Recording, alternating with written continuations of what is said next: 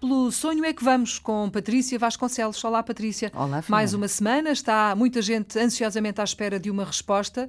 Há muitos contactos via e-mail para sonho.rtp.pt.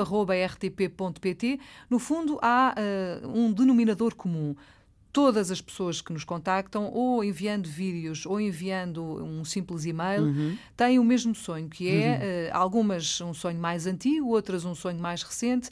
Um dia gostava de experimentar qualquer coisa na área da representação, uh, seja no teatro, seja na televisão, seja no cinema, seja publicidade, enfim, etc, etc. E hoje eu sei que há aí mais um caso da Manuela, não é? É verdade. Hoje temos aqui o caso da Manuela Silva, um, que tem 58 anos e que, para já, gosta muito de te ouvir.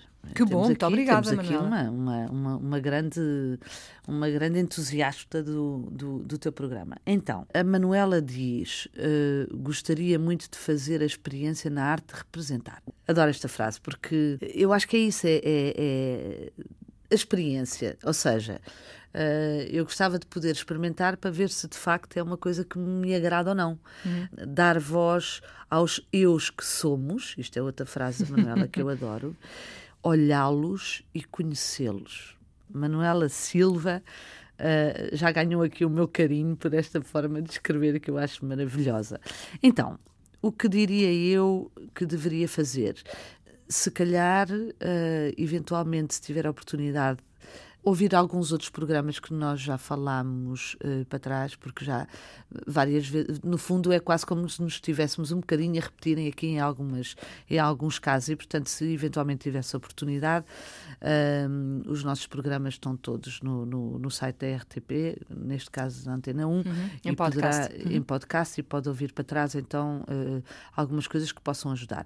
No entanto, vou repetir aqui um bocadinho, e agora especialmente para si, Manuela, que é tente uh, aproximar-se de uh, algum teatro amador ou algum, alguma universidade que tenha alguns cursos de teatro uh, na sua zona.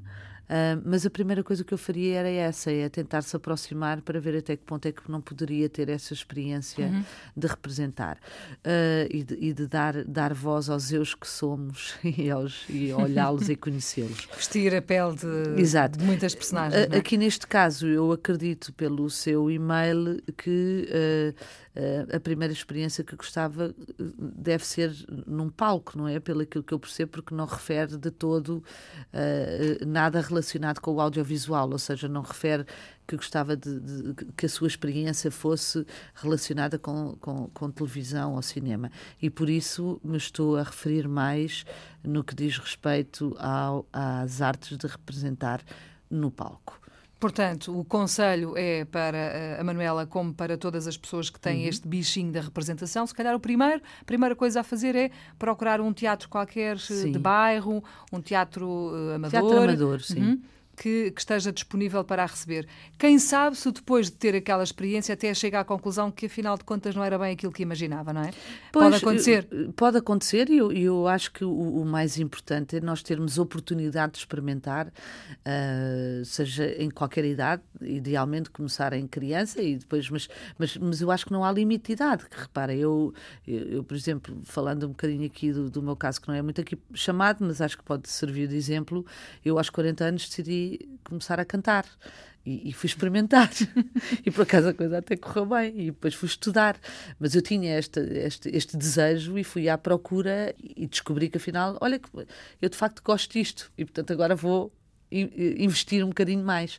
Portanto, eu acho que devemos sempre, na medida do possível, e acho que é por isso é que nós aqui estamos, um, de, de orientar um bocadinho como é que podemos de facto experimentar uma área que não temos, que não sabemos se de facto nos vai dar aquele gozo uhum. que nós achamos que nos vai dar. Muito bem, a idade já se percebeu que não é uh, impedimento, portanto, uh, todas as semanas aqui com a ajuda da Patrícia Vasconcelos, pelo sonho é que vamos para a semana a mais.